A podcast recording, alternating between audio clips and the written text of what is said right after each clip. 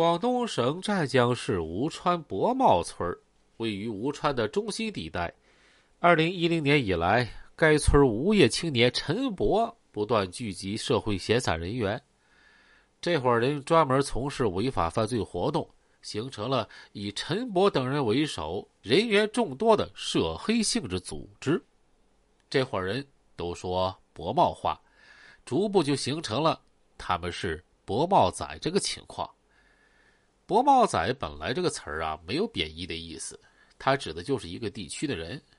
但是因为这伙人在社会上作恶多端，在博茂当地恶名昭彰，因此“博茂仔”这个词儿啊，这一称呼就变成了个贬义词，一个让人谈虎色变的词语。那么，究竟博茂仔做了啥呢？咱们来细数一下博茂仔犯下了恶行。众所周知，吴川本地的月饼十分畅销有名。每年中秋节前，大量月饼销售商会在月饼厂边上或者附近摆设摊档卖月饼。二零一零年中秋节前的一个月，陈博指挥博茂仔用红油画线或临时搭棚强占道路以及广场空地，向在该处销售月饼的商户。强收一千元到五千元不等的入场费、保护费。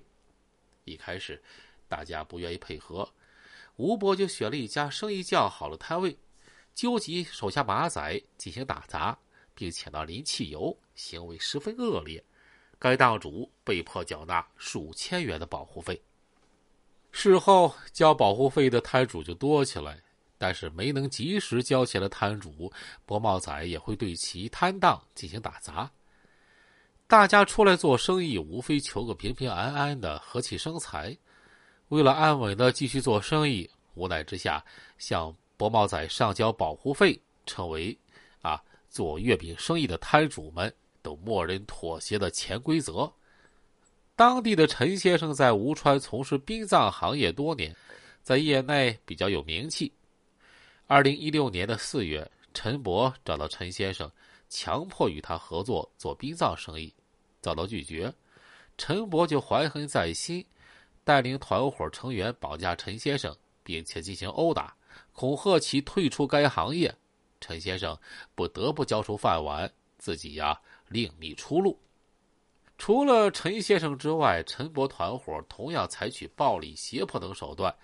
打压当地殡葬行业其他竞争对手，垄断该行业，将丧葬费以及安葬物品的价格抬高至市场两倍。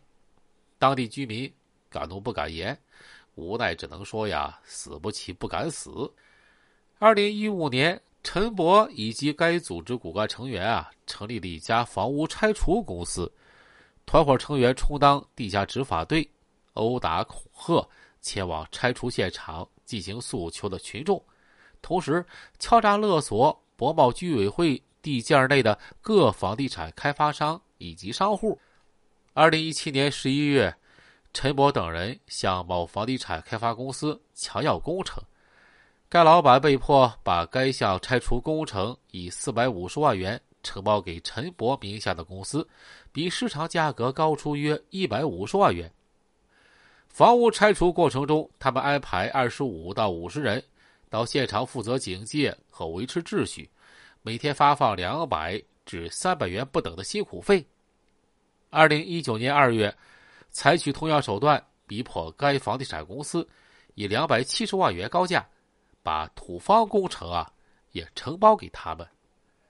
几年来，由于博茂仔的黑恶势力的不断滋扰。该楼盘楼房无人敢购买，给开发商造成了巨额经济损失，当地开发商无不对其是恨之入骨。除此之外，博茂仔团伙还涉嫌毁坏财物、寻衅滋事、开设赌场、非法拘禁、非法采砂等多种违法犯罪活动。二零一八年一月二十三号，从上到下开展了为期三年的全国扫黑除恶专项斗争。扫黑除恶专项斗争在全国掀起了凌厉攻势。期间，吴川警方不断接到博茂仔恶行的举报，可是迫于薄茂仔的恶名淫威，受害者以及知情群众担心遭到报复，敢怒不敢言，警方取证工作一度陷入困境。可尽管如此，警方突破重重困难，最终摸清并掌握到了薄茂仔犯罪链条和证据。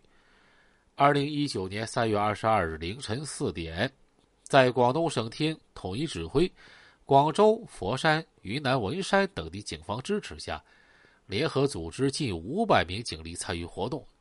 当天凌晨六点四十分，最后一名抓捕对象在云南的文山落网。一个盘踞在湛江吴川长达九年、以陈波等人为首的涉嫌黑社会性质组织宣告覆灭。博茂仔团伙被连根拔起。该案共抓获组织成员三十二人，扣押小轿车十五辆，管制刀具三把，疑似枪状物体两只，银行卡二百八十二张，扣押冻结资产一百零八万，侦破敲诈勒索、聚众斗殴、故意毁坏财物、寻衅滋事、开设赌场、非法拘禁、高利转贷等案件二十三宗。相关人员也受到了相应的惩罚。